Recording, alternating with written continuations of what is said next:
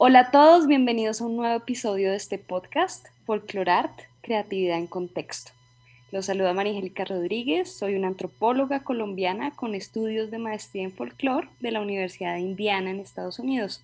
Y hoy nos acompaña la queridísima Mariana Esquivel, graduada de Ciencias Políticas del Instituto Tecnológico Autónomo de México y actualmente acaba de terminar su maestría en folclore en la Universidad Memorial de Newfoundland en Canadá vamos a hablar con Mariana de folclore, a partir de su investigación sobre la llorona como símbolo de protesta contra las desapariciones forzadas en México. Y pues vamos a hablar con ella de cómo ha articulado y cómo articuló el folclore en este trabajo. Hola Mariana, bienvenida, gracias por aceptar la invitación a este podcast. Hola María Angélica, no, muchísimas gracias a ti, encantada de participar en este proyecto y, bueno, ¿no? De, de, compartir y de poder hablar de estos temas que me apasionan. Ay, claro que sí, me encanta. Pues cuéntanos un poco más sobre ti, sobre tu formación académica, cómo llegas al folclore. Claro, por supuesto. Pues mira, yo llego al folclore de una manera muy fortuita, la verdad. Yo, como bien tú ya me hiciste favor de mencionar, soy licenciada en ciencias políticas. Eh, con una rama de especialización más tirando hacia eh, relaciones internacionales. Entonces, el folclore no era algo que pintara mucho dentro de mi eh, desarrollo profesional, digamos, pero, pero bueno, yo siempre he tenido como este, esta atracción muy fuerte hacia todo el tema de las humanidades, sobre todo el tema de la tradición oral, ha sido algo que me ha gustado mucho y que yo nunca tuve la idea de que era algo que uno podía estudiar. En México no existe la disciplina de folclore tal cual. Entonces, bueno, para mí era un campo totalmente desconocido yo eh, un poco eh, escogí mi, carrera a los 18 años, un poco sin mucha idea de, qué quería hacer. Y eh, la vida me fue llevando a que después, en cuanto terminé mis estudios, empecé a trabajar en temas gubernamentales. Yo me desempeñé mucho tiempo en comunicación y marketing político, yo hacía campañas políticas, eh, y después decidí que me gustaba ver la política como desde un punto no tan central, digamos. Eh, me fui un poco más como a la periferia y es cuando llegó al mundo como del periodismo. Sin tener estudios realmente de periodismo, acabé trabajando para una, una revista de, de temas de política local a nivel municipal en México. Y aquí es en donde se me da la oportunidad de empezar a escribir de temas que no eran exclusivamente de, corte político, ¿no? Em, puedo empezar como a explorar un poco más el tema de las tradiciones, un poco como voluntario, ¿eh? un poco como que de repente necesitábamos llenar, ya sabes, esos espacios en las revistas de pronto y bueno, que se viene el Día de Muertos, quién está dispuesto a escribir de este tema y pues bueno, ¿no? Yo encantada de hacer este, este tipo de artículos.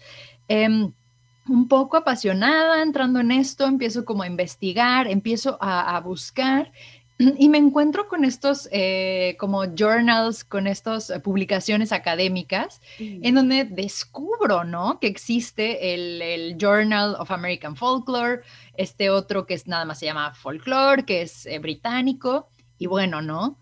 De ahí yo empiezo a investigar y descubro que existe este, este campo maravilloso, ¿no? Esta disciplina que básicamente resumía todo lo que yo toda esta vida había querido estudiar y un poco con este eh, estigma un poco que tienen las humanidades dentro, eh, me atrevo a decir a nivel Latinoamérica, que yo crecí escuchando, ¿no? Que no estudiara humanidades porque no iba a encontrar trabajo, que no, no había un campo de desarrollo, ya sabes, ¿no? Me imagino que tú probablemente experimentaste algo similar. Em, pero un poco como en mi crisis de la mediana edad, yo ya no sé cómo llamarle a este momento, decido que voy a dejar atrás toda esta vida de, de, la política y que bueno, quiero hacer, quiero darle una oportunidad a estudiar esta cosa maravillosa, esto que me va a permitir a mí eh, platicar con las personas, recopilar estas historias, como te digo, la, tradición oral, por supuesto platicaremos ya más adelante, que tú has platicado muchas veces en este podcast, que el, el folclore es mucho más allá que, que, la narrativa oral, pero a mí, bueno, era el, tema que me, me, fascinaba. Y un poco yo te confieso que entré a esta maestría, eh, descubro el programa de Memorial, Memorial, para tus escuchas, quienes estén interesados, tiene la ventaja de que es... Em, no es solamente una excelente eh, universidad, y, lo digo yo un poco quizá sesgada, ¿no? Porque tuve una maravillosa experiencia haciendo mi, mi posgrado aquí, pero también es la universidad en Canadá, es la única que tiene el programa de maestría y doctorado en folclore eh, que se ofrece en inglés. Eh, la única otra que ofrece esto está en Quebec y es en francés totalmente. Y el maravilloso programa que ellos tienen de em, becas. Y lo que ocurre siempre con la vida, querida María Angélica, es que yo pensaba que estaba partiendo de la, de la política, dejando un poco atrás descansar eso. Y cuando empiezo a estudiar folclore, pues me doy cuenta de que no es que la política me hubiera hartado, ¿no? En ningún sentido, sino que el folclore me brindaba una manera alternativa muy interesante de acercarme a fenómenos eh, de corte sociopolítico que estaban ocurriendo en México, que a mí me interesaban, que yo en mi licenciatura intenté escribir una tesis sobre desapariciones forzadas y en el momento en el que yo me estaba eh, por titular, no habían datos, algunos de, digamos, datos numéricos, ¿no? Yo vengo de una institución, eh, tal, cual, no había como un tema cualitativo, eh, perdón, cuantitativo, que eh, mi universidad en México es muy dada a que tiene, la ciencia política tiene que correr un modelo en Stata, un modelo en R, temas de trabajar mucho como con bases de datos duros. Y en ese momento no la sabía y tampoco era 100% el, el ángulo que yo le quería dar a, a una historia de, de, la, bueno, lo que está ocurriendo de las desapariciones forzadas en México a raíz de la guerra contra el narcotráfico que empezó en el 2006 eh, con el presidente de entonces Felipe Calderón. El folclore me da esa arma totalmente distinta para acercarme a las desapariciones forzadas a través como de los testimonios orales de las personas que están, por desgracia, sufriendo como este, este tipo de, de eventos, ¿no? En su vida. Y más fascinante aún para mí fue darme cuenta de que una figura central de la tradición oral, no solamente mexicana, sino latinoamericana, como es la llorona, estaba apareciendo cada vez más en estas protestas, ¿no? En contra de, las desapariciones forzadas, de estos activistas que están alzando la voz, en contra de estas eh, unas cifras brutales que, tiene México en este momento en, desapariciones forzadas, y que para mí era un poco como contraintuitivo, porque yo crecí escuchando a mi familia decirme que la llorona era mala, ¿no? La llorona te va a llevar si te portas mal. ¿cierto? Y de pronto, ¿cómo nos encontramos con una llorona que es un símbolo de solidaridad?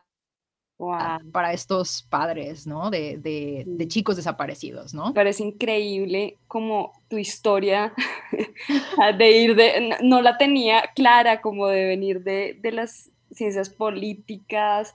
O sea, me parece que, es, que nos das una visión muy interesante de, mm, pues del folclore desde, desde tu experiencia de vida, porque lo que tú dices es como, como hay veces, especialmente en Latinoamérica, y eso también lo podemos hablar más adelante, eh, eh, porque lo hemos comentado entre nosotras y también en, en, en, unas de mis, de mis entrevistas anteriores de este podcast, como hay veces el folclore solo se ve, especialmente en Latinoamérica, muy fuerte desde la visión de la danza o de la música. Claro. Em, cuando hay, o sea, realmente el folclore es todo este mundo de prácticas culturales, creativas, o sea, de estas expresiones eh, artísticas del ser humano y en tu caso, pues, desde la, desde la tradición oral. Me parece como magnífica como esta historia tuya de, cómo llegas al folclore y cómo, cómo iba a dejar al lado la política, pero pero al final no, porque, porque lo que te dio el folclore fue, fue una forma de verla desde otro lugar. Y yo creo que eso es lo que puede ser el folclore también para muchas personas, es esta herramienta complementaria para, para muchos temas, que puede ser la política, puede ser la economía, puede ser, bueno, muchas otras disciplinas se pueden ver complementadas muy bien por, por el folclore. Pero bueno, continuemos ahora como para seguir adentrándonos un poco más eh, a tu investigación, lo que nos estabas comentando eh, sobre, la, sobre tu trabajo con La Llorona, que, que, como bien dices tú, lo conocemos, yo creo que en, en toda Latinoamérica o en gran parte de Latinoamérica conocemos la historia de La Llorona, pero bueno, cuéntanos entonces un poco más de, de, la, Llorona, cómo llegas tú a este tema eh, y por qué te interesaste en el tema. Claro, por supuesto, María Angélica. Sí, totalmente eh, de acuerdo con el apunte que tú haces. Y ahora sí que como dice la canción, ¿no? Los caminos de la vida no son lo que yo pensaba, no son lo que yo creía.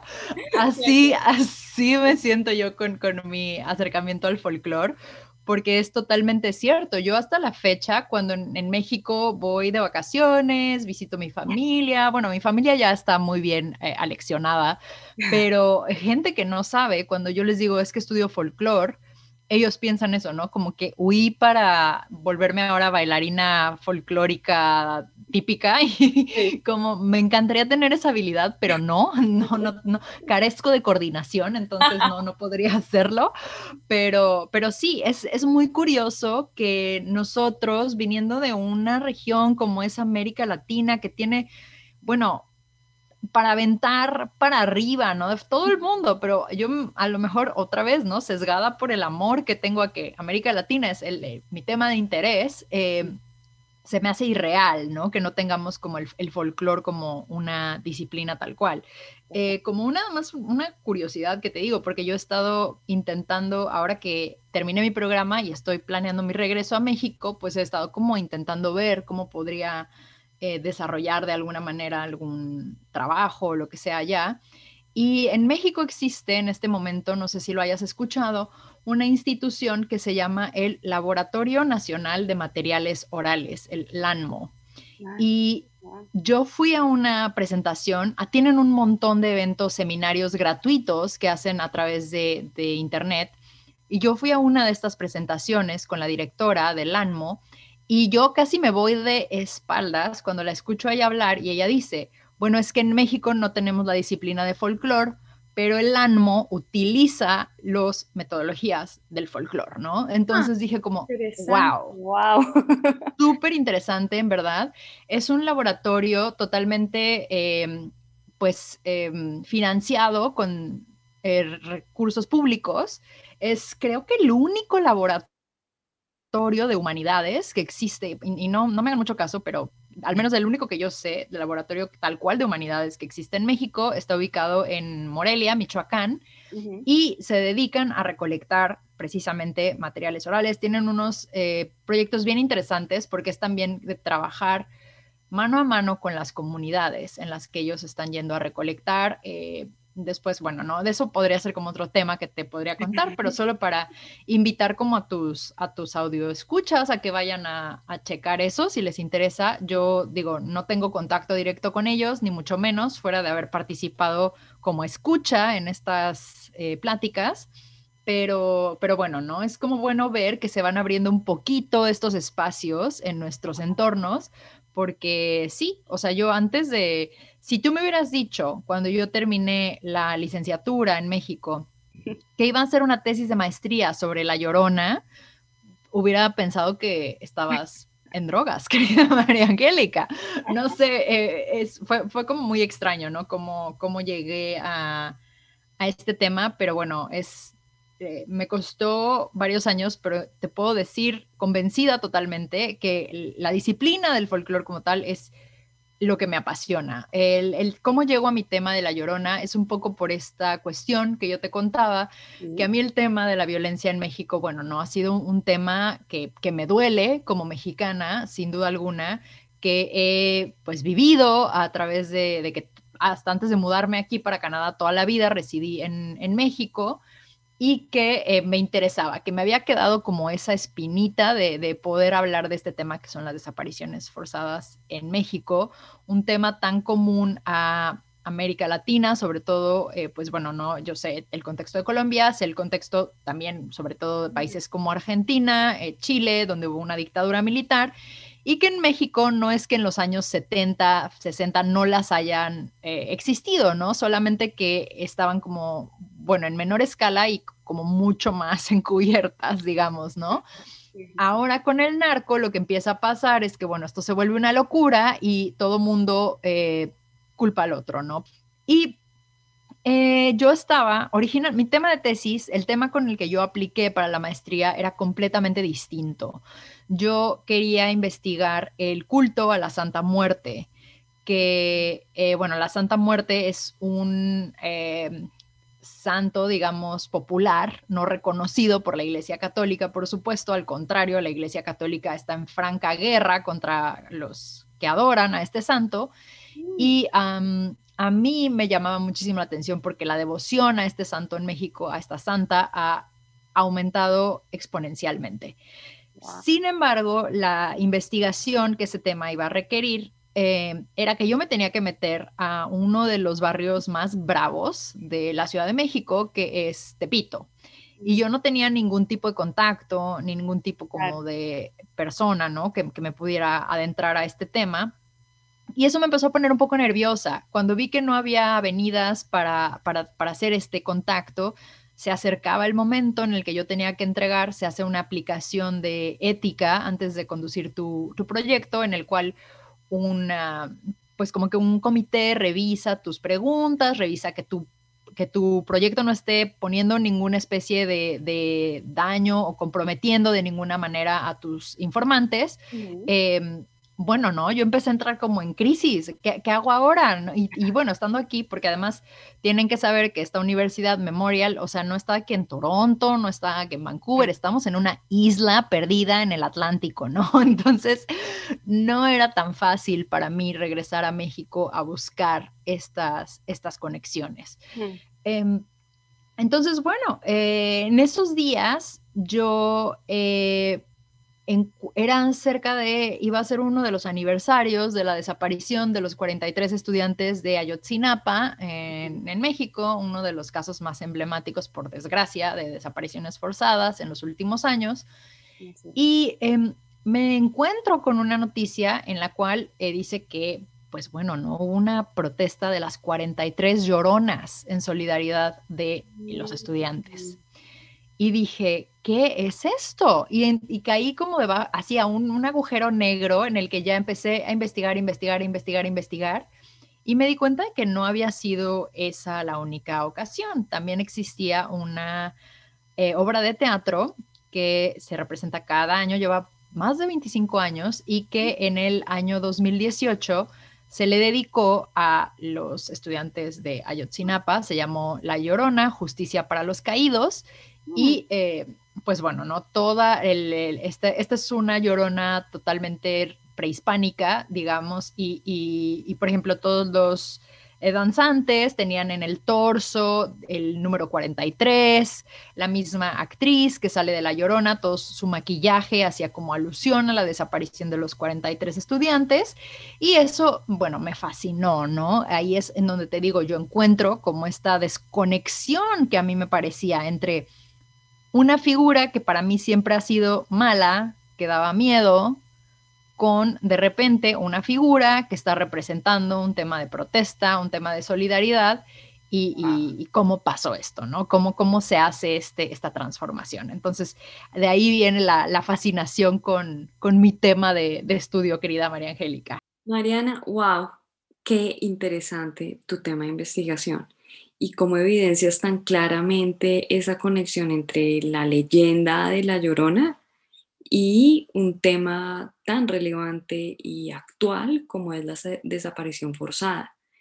Mm, ahora, ¿cómo se articula ahí entonces eh, el folclore? O sea, ¿cómo entra ahí el folclore a apoyar eh, tu investigación?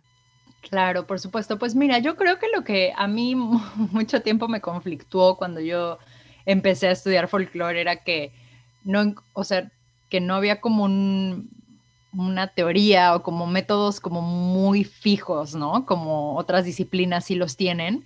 Y al final del día eso fue lo que acabó eh, desempeñando un papel mucho más favorable en mi investigación, el hecho de que el folclore sea tan eh, interdisciplinario, ¿no? Entonces yo tomé más bien un enfoque feminista hacia mi, hacia mi tema de investigación, porque la mayor parte de mis informantes eran mujeres, son activistas mujeres y y bueno, ¿no? E, ese, ese fue como el, lo que yo me, pareció como el foco más pertinente para, para, esta investigación, pero sin duda también hice como mucho tema de todo lo que es mm, performance theory, como sí, performatividad. Eh, entonces, para mí eso fue como la, la maravilla, ¿no? De darme cuenta de que podía echar mano de todos estos lados, de ser como mucho más eh, es que no es informal la palabra, pero como más cercana a, las personas con las que estaba tratando, ¿no? Em, e, eso fue sin duda ese, ese como lado mucho más humano que yo siento que tiene el, el folclore. Sin duda me ayudó. Yo siempre recuerdo mucho que, y tú como antropóloga me podrás decir qué piensas de esto, pero algún profesor nos dijo que muchas veces los antropólogos cuando terminan un, un posgrado o lo que sea, deciden como voltear la mirada hacia una comunidad en algún otro país, en algún otro lugar, mientras que los folcloristas solemos como volver a casa, ¿no? Como a, investigar lo que conocemos, a investigar como lo que sientes como tan cercano.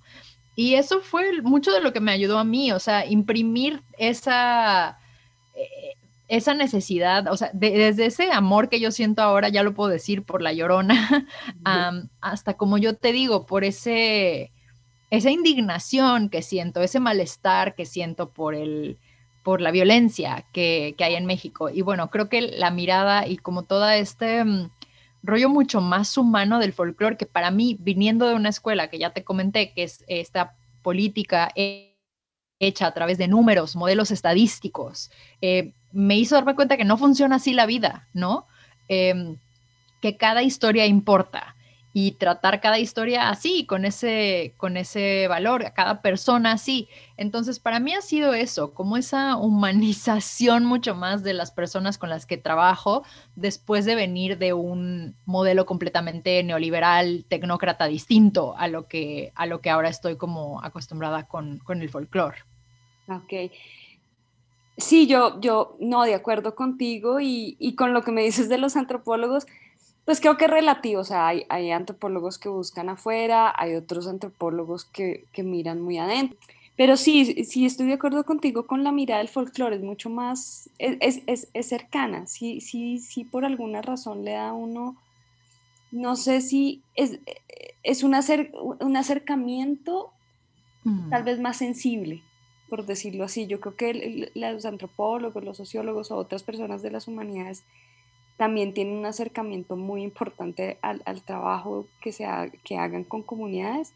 Eh, yo podría decir que es la sensibilidad también que, nos da la mirada del folclore o la posibilidad de ver una, una historia como La Llorona, una, una leyenda como la de La Llorona, una tradición oral, que no solo es para revisarla y diseccionarla, sino eh, verle eh, ese valor em, en la cotidianidad. Y yo creo que eso, eh, eso nos permite, el, el folclore nos da la mirada y nos da las herramientas para, pues de forma contundente, ver cómo, cómo en este caso de tu trabajo, que tú lo debes saber mejor que yo porque es tu investigación, cómo una, una comunidad, unos, unas personas toman algo que está tan enraizado en su cultura y que se puede pensar como algo hasta de pronto arcaico o muy viejo o algo que ya es una leyenda y, y que estás en los libros para contarle a los niños y lo, y lo, toman y, lo, y, lo, y la vuelven a hacer vivir de, alguna, de, una forma contemporánea. Entonces ahí también entra mucho el tema de que, que, ese sí es como, como algo que yo trato de hacer mucho énfasis de esta idea de que el folclore es algo del pasado y es algo muerto eh, y, y, esta cosa inmutable que no cambia. Y creo que un trabajo, por ejemplo, como el tuyo, lo que nos muestra es algo completamente diferente. O sea, estamos viendo a la Llorona desde otro lugar y estamos viendo cómo es Em, transformada hasta cierto punto simbólicamente para servir eh, a, una situación contemporánea, que es lamentablemente, pues eh, en este caso, el tema de las desapariciones forzadas. Eh, sí. Sí, por supuesto, María Angélica, es y, totalmente, ¿no? O sea, yo eso es algo que pensaba muchísimo mientras estaba escribiendo mi, mi tesis de maestría, porque yo decía, bueno, o sea, el primer registro que existe de esta eh, leyenda, ¿no? Eh, eh, escrito, como tú bien sabes, ¿no? O sea, es imposible saber en dónde empezó la tradición oral, pero es pues de la época de la conquista. Entonces, es una leyenda que ha estado más de 500 años en el imaginario colectivo y que se renueva, como tú dices, ¿no? O sea, mientras tenga algo que comunicarnos, esa, esa leyenda va a seguir viva, ¿no? Se va a seguir pasando. Y bueno, o sea, en tú lo sabes muy bien también como folclorista, dependiendo del contexto en el que se cuente la leyenda, puede cambiar totalmente el significado que tenga. Yo en esta misma investigación tuve que especificar que iba a, dedicarme a desapariciones forzadas, porque encontré también a la llorona utilizada muchísimo en temas de migración, sobre todo con la política de Donald Trump de separación de familias. Eran muchísimas historias de la llorona en el río Bravo, caminando y simulando, bueno, está triste porque sus hijos se quedaron en Estados Unidos o bien los deportaron, ¿no? A, a México. Entonces esta separación como de, los hijos y que muchas veces esa separación significa la muerte, ¿no? de los hijos. La encontré utilizada en temas de feminicidios también. Incluso una muy querida amiga mía, antropóloga también eh, eh, colombiana y... Eh, que me mandó un artículo, no un artículo, era como una imagen de en Colombia, La Llorona, en una protesta en contra de la gentrificación de un barrio. Entonces, es como tiene tantas, tantas posibilidades. Para mí los dos casos en los que me enfoqué, en uno fue esta protesta de las 43 lloronas, entrevisté a muchísimas activistas admirables. Eh, lo que me di cuenta con ellas es que es como resignificar la llorona para decir, mm, yo no tuve la culpa, o sea, la llorona no mató a, sus hijos, fue el Estado.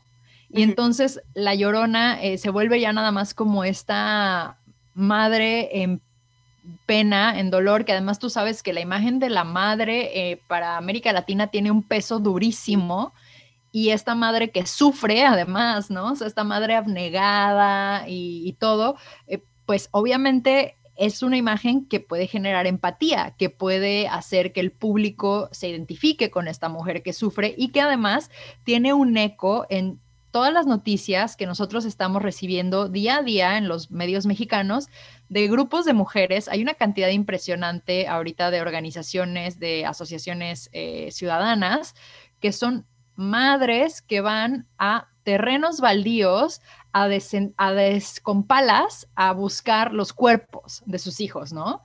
Entonces tenemos de que a Sabuesos Guerreras, el colectivo Solecito, bueno, podría decirte miles que son exclusivamente mujeres a las cuales les ha fallado el, Estado, les ha fallado la policía, todo mundo, y que ellas siguen pistas anónimas y se van a, donde sea que les digan que puede estar enterrado un cuerpo.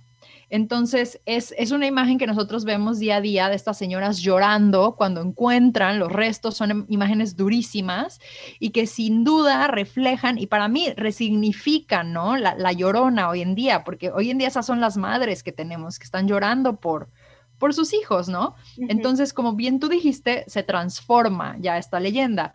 En el caso de la obra de teatro, es totalmente eh, un contexto prehispánico. Para ellos, habla mucho más de un tema de recuperar el pasado y decir, la llorona era una mujer indígena.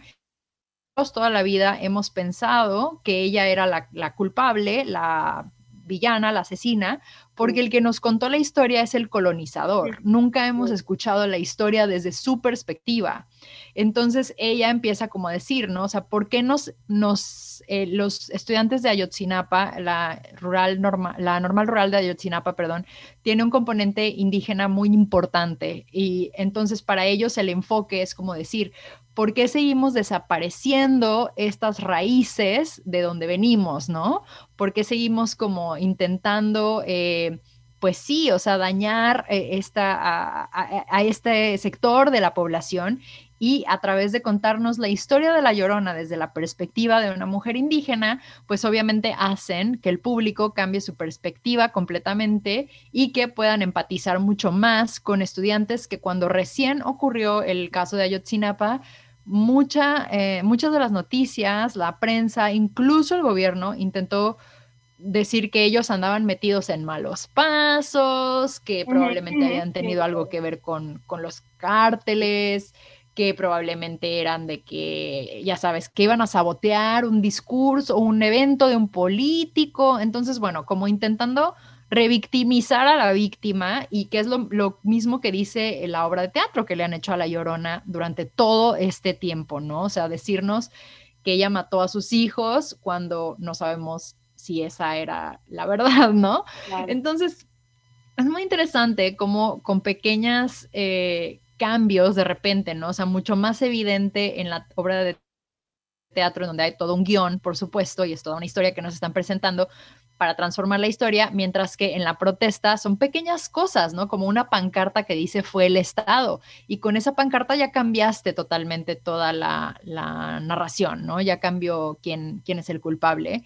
Y por eso creo yo que es tan, tan... Eh, poderosa, ¿no? Esta historia, porque se acomoda a todos estos temas y a todos estos otros que ya te conté también, ¿no? O sea, yo creo que La Llorona eh, va a seguir dando su voz para un montón de causas todavía, para temas de migración, para temas de feminicidio eh, y quién sabe, hasta de muchos que probablemente yo ni me imagino y que no solamente están en, en México, ¿no? O sea, ahora con la pandemia de, de COVID, en, me parece que fue en Guatemala, yo encontré un artículo de un manifestante eh, que se vistió de la llorona y que estaba fuera del Congreso gritando, en vez del el típico grito de ay, mis hijos, ¿dónde están mis hijos? Gritando, ¿dónde está el dinero? Porque no había el dinero para combatir la, a la pandemia, ¿no? En, en Guatemala.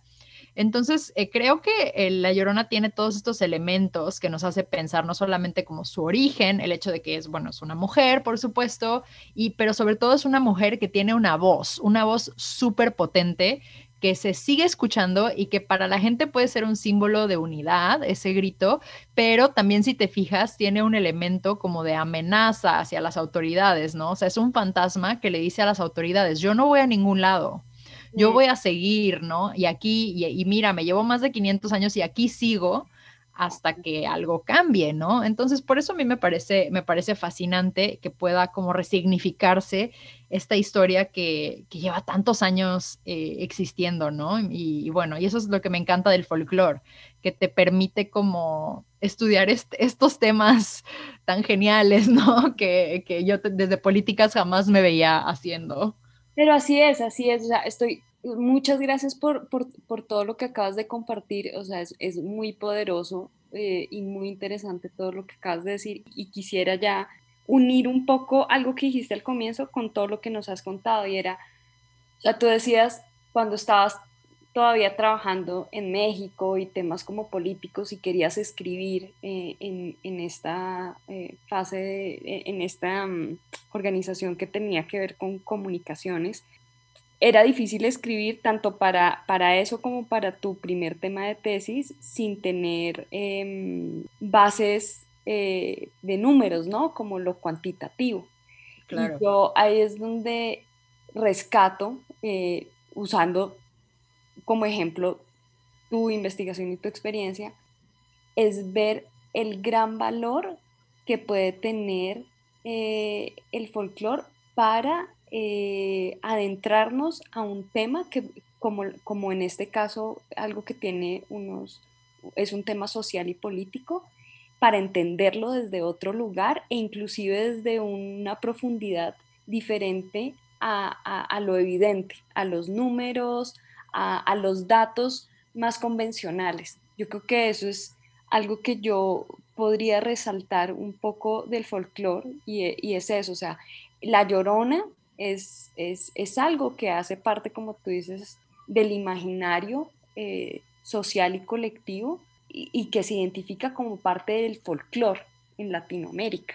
Ahí sí, ahí inclusive la gente eh, olvida un poco que hay veces piensan solo en el folclore como danza y música y lo que son las leyendas y los mitos, si apenas tú le preguntas a cualquier persona, la palabra folclore les viene a la, a la mente.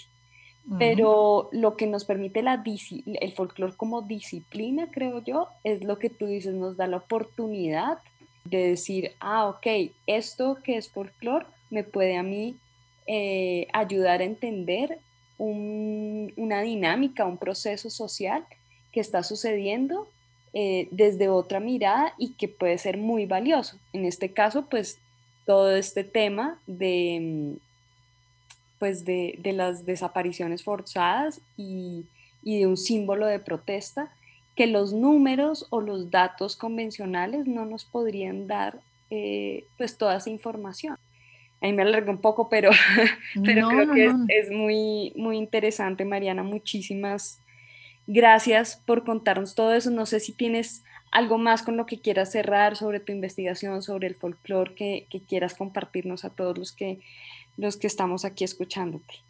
Ay, querida María Angélica, no, pues darte las gracias de verdad por esta plática tan a gusto. Como podrás ver yo, bueno, no, se me da muy bien el chisme, entonces yo te puedo contar de esto eh, por horas porque eh, me encanta y lo que dices, estoy totalmente de acuerdo contigo, me encanta eso, que, eh, que hablas de cómo el folclore nos permite ver con un lente mucho más humano este tipo de cosas y, y eso, ¿no? O sea, lo poderoso que puede ser un símbolo como la llorona, que puede ser como un eh, una canción típica, una, o sea, ese, tipo de sentimientos que, que se capturan en ese momento y que no pueden ser cuantificables, eh, el, el folclore está ahí, ¿no? Como para, para, no sé, cubrirlos, descubrirlos, no sé ni cómo decírtelo.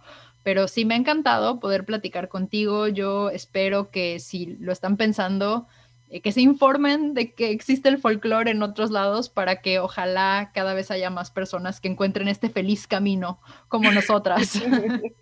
Sí, sí, sí, no, Mariana, muchas gracias a ti por compartir conmigo y con, con los oyentes en este espacio. Gracias a todas las personas que nos acompañan escuchando. Eh, los invito al siguiente episodio de este podcast para seguir explorando otras miradas sobre el folclore.